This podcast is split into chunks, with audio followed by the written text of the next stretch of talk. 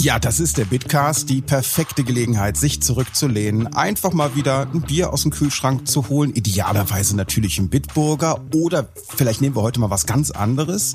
Mareike Hasenbeck ist Biersommelier und äh, du hast bestimmt den einen oder anderen Tipp für uns jetzt, oder? Was wir jetzt trinken, oder? Ja, ja, ja, was, was, was, was könnte man jetzt machen? Naja, wir könnten ja von Craft Brewing könnten wir ein schönes IPA zum Beispiel nehmen. Eine sehr gute Idee. Jetzt sind wir leider per Videokonferenz miteinander verbunden. Das heißt, du musst an den Kühlschrank gehen und das einfach mal, wir, wir äh, einfach mal rausnehmen und wir stoßen aus der Entfernung gleich an, ja? Das machen wir. Ja, Mareike, schön, dass du da bist. Und jetzt weiß ich gar nicht, ob ich es richtig gesagt habe. Sagt man in deinem Fall Biersommelier oder gibt es da auch eine weibliche Form für? Die weibliche Form ist tatsächlich Biersommelier. Biersommelier, okay. Genau. Ich habe darüber nachgedacht, Biersommelierinnen, äh, Biersommeliöse, nee, ist alles falsch, ne? Also Biersommelier. das ist falsch, genau. Biersommelier, genau. So, äh, auch wenn ich jetzt wie ein Schofi klinge, aber wie kommt man, ähm, ja, ich sag's jetzt einfach mal ganz unverblümt, wie kommt man als Frau darauf, Biersommelier zu werden? Oder Biervom Biersommelier zu werden, Verzeihung. Aber mir war das tatsächlich Zufall. Also ich bin über den Journalismus dazu gekommen. Ich bin ja ausgebildete Journalistin und ähm, bei uns im, in der Journalistenschule haben sie uns gesagt, jeder soll sein eigenes Blog aufsetzen. Und dann dachte ich mir erst, ich mache einen Satireblog, war mir aber dann doch nicht so sicher, ob ich jede Woche so witzig bin und war dann auf einer Veranstaltung eingeladen, American Beer and American Beef. Und dann habe ich mich erst gefreut, oh, gegrilltes Fleisch, super gut.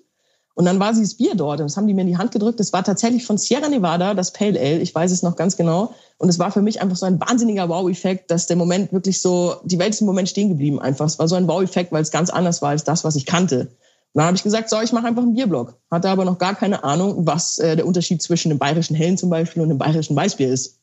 Und habe mich dann aber eingelesen und äh, durchprobiert und was es damals vor acht Jahren so gab, alles Mögliche bestellt und gekauft. Ja, und bin dann irgendwie so darauf hängen geblieben, sage ich mal. Also das klingt jetzt vielleicht ein bisschen doof, aber es hat einfach so viel Spaß gemacht, weil das Thema Bier einfach so faszinierend ist und so vielfältig ist, ja, und dann habe ich schon äh, Verkostungen gemacht für Unternehmen und konnte aber immer nur sagen, ich bin ja Journalistin und äh, Craftbeer-Bloggerin. Und natürlich war das dann nicht schlecht, den Biersommelier zu machen, weil ich der Meinung bin, man lernt sowieso nie aus. Also ich habe sehr, sehr viel noch dazugelernt, aber zum anderen war es auch echt eine Bestätigung für mich, dass ich tatsächlich doch schon ganz schön viel wusste. Das heißt, du bist da so ein bisschen reingestolpert, äh, Biersommelier zu werden und äh, sich, sich thematisch auch mit dem Thema Bier zu beschäftigen. Das kann man so sagen. Also ich habe auch tatsächlich meinen äh, Redakteursjob äh, beim Fokus Magazin an den Nagel gehängt damals, um mich selbstständig zu machen und um in das Thema Bier weiter einzusteigen. Okay, wie haben denn so deine Kolleginnen und Kollegen darauf reagiert, dass als du jetzt gesagt hast, äh, ja, ich werde jetzt Bierreporterin? Das, äh, wie, wie findet ihr das so? Naja, die ersten Reaktionen waren schon ein bisschen, ist die Alte jetzt total bekloppt oder was geht jetzt ab? Ähm, weil ja Bier durchaus doch ein Männerthema ist oder eine Männerdomäne immer noch ist. Aber äh, es wird tatsächlich wieder immer weiblicher, weil, was die wenigsten auch wissen, äh, die Frauen müssen ja das Bierbrauen irgendwann erfunden haben, vor 10.000 Jahren ungefähr, äh, weil die Frauen waren dafür zuständig zu kochen. Und dann ist immer die Frage, was war zuerst, Brot oder Bier? Das weiß man bis heute nicht so genau. Jedenfalls muss das erste Bier irgendwie entstanden sein, das Getreide einfach draußen vergessen wurde in der Schale. Es hat geregnet und es hat angefangen zu gären. Ja, das heißt, du holst dir einfach eine, du holst dir eine Frauendomäne zurück. Genau. Und gerade durch diese neuen Biere, durch diese Craft-Biere und durch die neue Glaskultur ist es ganz schön, dass die Frauen einfach nicht mehr diese Humpen trinken müssen, sondern es auch filigranere Verkostungsgläser gibt und man einfach auch, auch homöopathischere Mengen genießt, sage ich mal, und es nicht nur ums Wirkungstrinken geht. Okay, also den, den, den Weg kann ich sehr gut nachvollziehen. Du bist äh, Journalistin, hast dich dann einfach auf Bier spezialisiert, hast einen Blog gemacht, äh, hast deinen Job beim Fokus Magazin an den Nagel gehangen. Dann kam irgendwann äh, die Idee dann ins Spiel, dass du äh, Bier-Sommelier äh, wirst. Wie ist denn da der Weg? Was muss man denn da für eine Ausbildung machen? Äh, ich habe die Ausbildung, die klassische Biersommelier-Ausbildung gemacht bei Dömens. Das ist eine Genussakademie hier in der Nähe von München die Biersommeliers ausbilden. Das dauert zwei Wochen. Das ist ein Intensivkurs, also wo man sich wirklich von morgens bis nachts nur mit dem Thema Bier beschäftigt. Und da ist wirklich alles dabei. Es geht um die Rohstoffe, es geht um die internationalen Bierstile, es geht um äh, Food Pairing, welches Essen passt zu welchem Bier. Es geht um, ähm, wie kann ich mich als Biersommelier vermarkten, wie kann ich dem Konsumenten oder den Teilnehmern eines Tastings, wie kann ich den Bier einfach schmackhaft machen? Weil es geht ja auch viel über Storytelling tatsächlich, auch beim Bier. Das heißt, man äh, kann dich auch heute noch, du bist ja mittlerweile äh, ja, eine bekannte Bierbloggerin, bekannte Biersommelier, äh, man kann dich dann auch buchen und sagen, komm mal nach Hause, mach mal mit uns ein Biertasting. Machst du das noch? Naja, ob ich jetzt zu jemandem nach Hause fahre, das kommt drauf an. Aber jetzt aktuell analoge Tastings kann man ja nicht machen. Jetzt ist ja das Thema tatsächlich digital. Also es gibt momentan in der Adventszeit keinen Abend, an dem ich keine Online-Verkostung habe für, für irgendwelche Unternehmen, für Banken, für Konzerne, äh, weil die ganzen Weihnachtsfeiern ausfallen. Ähm, ja, mich kann man tatsächlich buchen. Ich kann einen schönen entertainten Abend machen und viel über das Thema Bier erzählen mit viel Wissen und natürlich mit meinem Charme. Äh, Im Web findet man dich unter dem Namen Feiner Hopfen. Also wenn ich jetzt in deiner Situation gew äh, gewesen wäre, wäre ich ein bisschen unkreativer gewesen, hätte ich gesagt, oh, bier24.de, das wird mein Blog. Wie bist du auf Feiner Hopfen gekommen? Naja, zugegeben muss ich sagen, ist der Name heute ein bisschen überholt, ähm, weil sich die Szene ja doch äh, sehr, sehr positiv entwickelt hat. Aber vor rund acht Jahren, als ich angefangen habe, war in Deutschland der Begriff Craft Beer noch gar nicht so präsent. Da haben die meisten Leute tatsächlich noch von Edelbier gesprochen. Und deswegen habe ich überlegt, okay, was macht das Thema eigentlich aus? Ja, Hopfen ist ein ganz, ganz wichtiges Thema. Und dann habe ich irgendwie das abgeleitet von edler Tropfen, edler Hopfen. Aber edel fand ich dann irgendwie doof und so kam dann irgendwann feiner Hopfen. Also heute würde ich mich ganz anders nennen, weil die Szene sich, wie gesagt, ganz anders entwickelt hat. Aber ich habe das als Marke etabliert und deswegen ist es meiner Meinung nach nicht so einfach, das jetzt einfach zu ändern. Ja, du bist ja auch so eine Art Bier-Influencerin, ja, ähm, und das Ganze äh, machst du schon konsequent seit acht Jahren. Also die Influencer-Szene sieht ja heute ein bisschen anders aus. Da hat man irgendwelche Beauty-Produkte, äh, die hält man dann in die Kamera und äh, macht dann noch ja so ein Duckface, damit man noch so möglichst charmant aussieht. Ähm, du selber bist aber auch bei Instagram aktiv und da läuft das Ganze dann mit Bier, oder? Genau, Genau. Also ich merke auch tatsächlich, wenn ich Bilder von mir mit Bier poste, das kommt besser an, als wenn ich nur ein Bier poste. Aber das gehört einfach zum Business dazu. Also Instagram ist wirklich ein ganz, ganz wichtiges Portal, eine ganz, ganz wichtige Plattform, sage ich mal, um seine eigene Marke ähm, voranzutreiben. Okay, aber das stelle ich mir sehr arbeitsaufwendig vor. Also jetzt erwische ich dich gerade in einer Situation, wo du mal nicht mit dem Handy unterwegs bist, oder? Ja, tatsächlich schon. Also ich hänge jetzt den ganzen Tag nicht nur am Handy, weil ich ja als Journalistin auch für andere Magazine schreibe, äh, wo es nicht nur ums Thema Bier tatsächlich geht. Aber klar, ähm, Instagram oder die sozialen Plattformen sind wichtige Medien auch, um äh, sich inspirieren zu lassen und einfach zu recherchieren und zu gucken, was machen andere, ähm, was mache ich selbst. Und also es ist schon schon sehr, sehr wichtig und ich investiere da tatsächlich auch ziemlich viel Zeit drauf, ja. Wenn du dann als Biersommelier mal so ein Tasting veranstaltest und die Leute treffen auf dich, was sind denn da so die das sind ja dann nicht nur Bierexperten, das sind dann auch Bierinteressierte. Was sind denn so die Standardfragen, mit denen du da konfrontiert wirst? Die Standardfragen sind eigentlich, was ist dein Lieblingsbier und wie viele Biere trinkst du so pro Jahr? Und was ist dein Lieblingsbier? Wie, viel, wie viele Biere trinkst du so pro Jahr? naja, also Lieblingsbier habe ich tatsächlich nicht. Das gibt's nicht, weil meiner Meinung nach das Leben auch einfach viel zu kurz ist, um jeden Tag das gleiche Bier zu trinken. Ähm, durch meinen Job trinke ich jeden Tag, also nicht jeden Tag, ich trinke auch nicht jeden Tag, um Gottes Willen, das möchte ich auch gar nicht anfangen. Mhm. Ähm, aber jedes Bier ist für mich eine neue Überraschung, egal ob jetzt positiv oder negativ. Ich habe auch schon Biere probiert, klar, da hat's mir die Nackenhaare aufgestellt und die sind dann letztlich im Gully gelandet. Aber ähm, das kann kein Bitburger gewesen sein, das merke ich schon. Nein, auf gar keinen Fall. Aber es kommt immer auf die, kommt immer auf die Situation an, was, was esse ich gerade. Also mit meinen norddeutschen Genen zum Beispiel, wenn ich jetzt ein klassisches Fischgericht esse oder sowas, dann passt für mich nichts besser dazu als jetzt ein Bitburger Pilz oder so.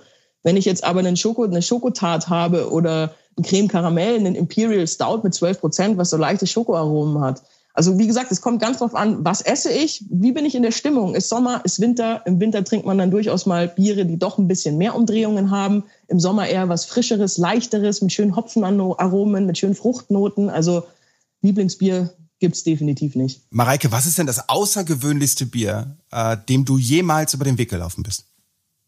Ah, das Witzige ist, ich stehe total auf außergewöhnliche, ungewöhnliche, schräge Biere. Ich habe auch im Meiningers Craft Magazin, wo ich Kolumnistin bin, meine eigene Rubrik, wo es nur um schräge Biere geht, weltweit.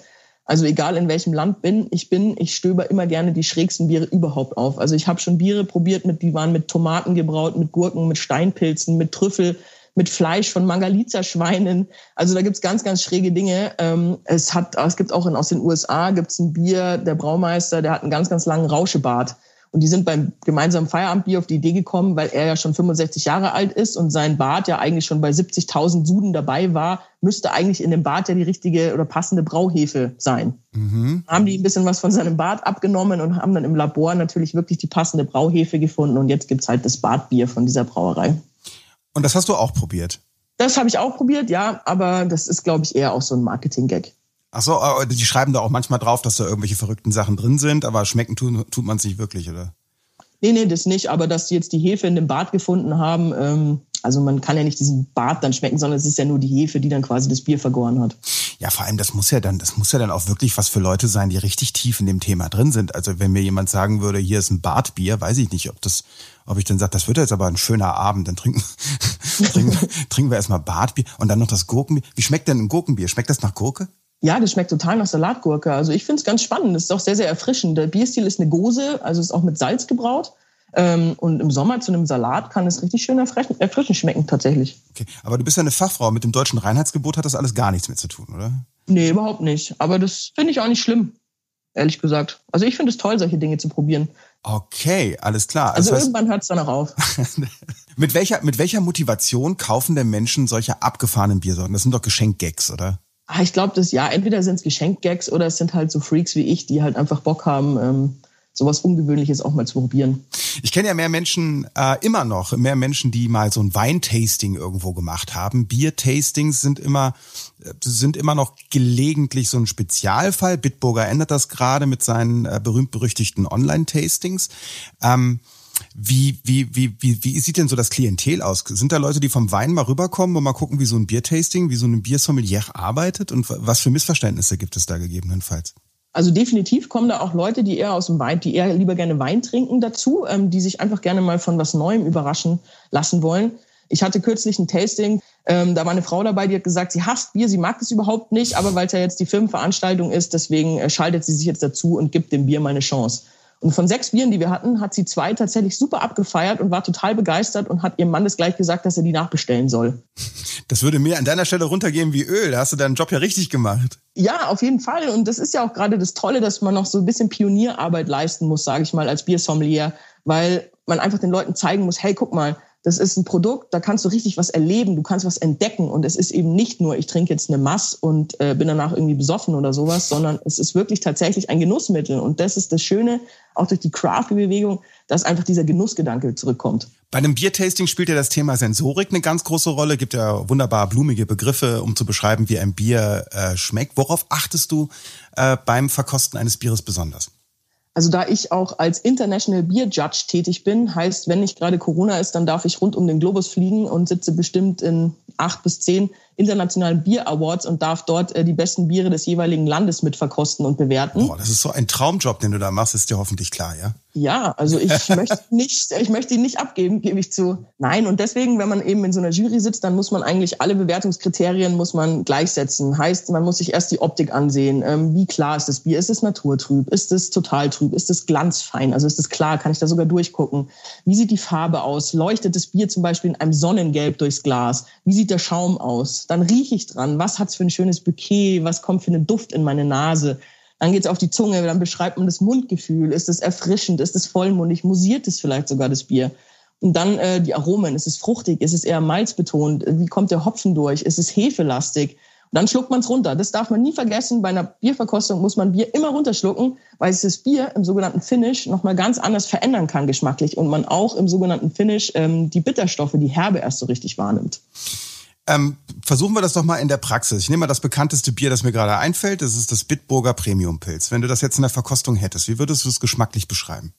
Also ich würde natürlich, wie gesagt, erstmal die Optik beschreiben. Und ähm, wie ich mich gerade erinnere, ist es auf jeden Fall sehr glanzfein. Es ist sehr, sehr golden. Es strahlt richtig schön durchs Glas. Es hat einen feinporigen, schneeweißen Schaum. Und das Auge trinkt meiner Meinung nach immer mit. Und äh, optisch würde ich schon mal sagen, dass es ein sehr, sehr attraktives Bier ist. Da kriegt man direkt Lust zu riechen. Und wenn man dann einen Bitburger Pilz äh, riecht oder mal schnuppert, dann kriegt man eigentlich ein richtig schönes hopfiges Bouquet von so einer leichten Hopfenwürze, ein bisschen was Fruchtiges, ein bisschen Zitrusfrucht ist, glaube ich, auch mit dabei. Und dann lasse ich es über die, über die Lippen laufen und dann ist es eigentlich sehr, sehr erfrischend. Also es macht dann richtig Spaß, äh, weil es ein richtig schöner Erfrischungstrunk ist. Man hat so diese schöne Hopfenherbe dann, wenn man es runtergeschluckt hat. Und es ist einfach ein toller Allrounder, würde ich mal sagen. Ähm, du, wir haben es ja gerade eben schon mal so, so kurz angeteased. Es gibt ja dieses äh, Bitburger Live-Tasting. Da machen wir genau das, äh, was du, was du gerade äh, beschreibst. Hast du so ein Live-Tasting schon mal gesehen von Bitburger? Ja klar, ich habe im Sommer eins mal mitgemacht. Ja. Ah, super. Was für einen Eindruck hattest du äh, so von dem Event? Das ist ja das, was, was, was Bitburger im Augenblick online so ausprobiert. Also ich muss sagen, dass ich sehr, sehr toll fand, allein deswegen, da, weil es sehr, sehr authentisch war und sehr, sehr sympathisch auch war, weil wer macht es schon, dass der Brauereichef mit dabei sitzt und was über das Bier erzählt und das Bier mit verkostet. Also das fand ich richtig toll. Und ich fand es auch toll, dass es eben nicht nur die ganzen Biere, diese vom Standardsortiment gibt, sondern dass auch mal was dabei ist von, von Craftback Brewing. In meinem Fall war zum Beispiel das Mad Callista von Craftback Brewing dabei, was ich finde, was ein sehr, sehr hervorragendes, tolles Bier ist, weil das auch einfach beweist, dass man seine Tradition beibehalten kann, aber trotzdem nicht auf Moderne verzichten muss. Bitburger ist ja auch nicht umsonst auf die Idee gekommen. Du hast es ja gerade eben auch äh, beschrieben. In Zeiten von Corona gibt es schlicht und ergreifend gar keine andere Möglichkeit, ähm, als regelmäßig äh, oder in bestimmten Abständen Bier gemeinsam äh, auszuprobieren. Was denkst du, warum ist es gerade in dieser Zeit wichtig, auch mal mit anderen Biersorten ein bisschen rum zu experimentieren, mal ein bisschen rumzuprobieren, mal so seinen, seinen Kopf zu öffnen? Also ich bin grundsätzlich eh immer der Meinung, dass man seinen Horizont erweitern sollte und dass man immer alles probieren sollte, was man in die Finger bekommt. Und gerade jetzt in diesen schwierigen Zeiten, sage ich mal, haben die Leute ja auch Zeit. Und warum, also eigentlich ist es jetzt die beste Zeit, sich einfach mal so ein Bierpaket zu holen und einfach mal zu verkosten, einfach mal zu probieren. Natürlich sind dann solche Live-Tastings wie von Bitburger sind natürlich dann hervorragend, äh, weil man an die Hand genommen wird. Es wird einem erklärt, wie muss ich Bier überhaupt probieren. Weil es gibt ja durchaus Biere, wenn man die einfach jemandem hinstellt, einem klassischen Biertrinker, der ist sofort überfordert und weiß gar nicht, was er damit anfangen soll und probiert vielleicht einen Schluck und sagt, nee, das hat mit Bier gar nichts zu tun äh, zum Beispiel ein IPA, was dann so eine Fruchtnote vom Hopfen oder sowas hat. Und da sind die meisten überfordert und deswegen ist es schön, wenn es Live-Tastings gibt und man mit an die Hand genommen wird. Bald bist du ja dann hoffentlich wieder äh, live unterwegs. Du hast es ja gerade eben schon gesagt, weltweit bist du aktiv als Beer-Judge. Also bevor du das gesagt hast, habe ich mir diesen Job, wenn du jetzt gesagt hättest Beer-Judge, hätte ich jetzt gedacht, sie sind verurteilt zu zwei Bier. ähm, wie ist denn dieser Job? Also äh, wo bist du denn da überall unterwegs? Ich stell mir vor, USA, Japan, wo, wo bist du da? Ah, das weiteste, was ich jetzt eigentlich weg war, war in Brasilien. Das war sehr, sehr spannend, aber auch Finnland, Belgien, Italien, Österreich. Ich bin auch hier in Deutschland beim International Craft Beer Award, bin ich sogar im Vorstand. Ähm, wo bin ich noch? Ich hatte eine Einladung nach Chile, da konnte ich aber leider nicht, aber das hätte mich auch sehr, sehr interessiert, weil es einfach auch so spannend ist, Biere aus anderen Ländern zu probieren. Also ich bin immer offen für Neues und finde es immer wahnsinnig spannend, wie andere Länder auch Biere interpretieren. Gerade wenn du in Brasilien unterwegs bist, da, da müssten doch eigentlich alle auf die Knie fallen und sagen, ha, da kommt die aus der Heimat des Bieres, das ist eine Deutsche. Ist das so, dass da so ein bisschen Respekt im Ausland auch ist, auf Grundlage unserer Bierkultur? Ja, doch, durchaus. Das kann man eigentlich schon sagen. Also in Brasilien kann ich als Beispiel erzählen, die erste Kategorie, die ich hatte, waren Bavarian Style Hefeweizen. Und ich komme ja aus Bayern, also wirklich der Heimat des äh, Weißbieres. Und alle zwölf Biere, die wir hatten, die waren nicht annähernd ein bayerisches Weißbier. Aber das sind halt die Länder, die interpretieren das halt eigens. Und das ist aber trotzdem spannend, das einfach zu probieren. Das muss ja nicht schlecht sein. Ja, es ist ja für einen Deutschen auch nicht einfach, so ein amerikanisches Standardbier zu probieren. Ne? Also die sind ja äh, von der, von der Geschmacksstärke her so ein bisschen anders als das, was wir von Bitburger gewohnt sind. Wie würdest du diese amerikanische Bierkultur zum Beispiel beschreiben? Wie kommt das zustande? Ich meine, von denen kommt auch Craft Beer, klar. Aber in der breiten Masse ist es nicht so geschmacksintensiv, ist mein Eindruck. Nee, da gebe ich dir auch total recht. Also die Amerikaner von diesen Standardbrauereien, von den Großbrauereien haben ja überwiegend eigentlich diese Leichtbiere. Ähm, das ist alles Geschmackssache, keine Frage. Ich würde es eher sehen, es sind halt Biere gegen den Durst. Wenn es super heiß draußen ist im Sommer oder so, dann ist es ein Erfrischungsgetränk. Aber für mich haben diese Leichtbiere, also von denen wir jetzt sprechen, aus diesen riesengroßen Brauereien, ich weiß nicht, wie ich es bezeichnen soll, aber die finde ich eigentlich ziemlich seelenlos. Es gibt noch andere Beispiele. Sierra Nevada zum Beispiel ist ja auch eine Braufreundschaft mit Bitburger. Da gab es auch Kooperationsbiere schon. Vielleicht kommt da auch noch mal was. Ähm, das ist dann so eher der Weg, den, den du auch favorisierst, wo du sagst, Craft Beer ist mein Ding. Definitiv. Also gerade Sierra Nevada war, wie gesagt, auch die Brauerei, warum ich eigentlich zum Thema Bier gekommen bin. Äh, durch das Pale Ale. Wahnsinnig spannend und ich liebe auch wirklich den Collab von Bitburger und Sierra Nevada. Ich finde es toll, weil es auch einfach mal zeigt, man kann auch mal was anderes machen. Man kann auch mal die Ländergrenzen überschreiten und kann auch mal gemeinsam mit einer ausländischen Brauerei was machen, was ja auch diesen Craft-Gedanken ein bisschen unterstützt und unterstreicht. Und das finde ich wahnsinnig toll. Ich hoffe, dass da noch mehr kommt. Jetzt schauen wir mal in die Zukunft. Das haben wir so ein bisschen darüber geredet, was du gerade tust, was du in der Vergangenheit getan hast. Ähm, du bist äh, Biersommelier, du bist Bierbloggerin, äh, Bierbloggerin schon seit acht Jahren.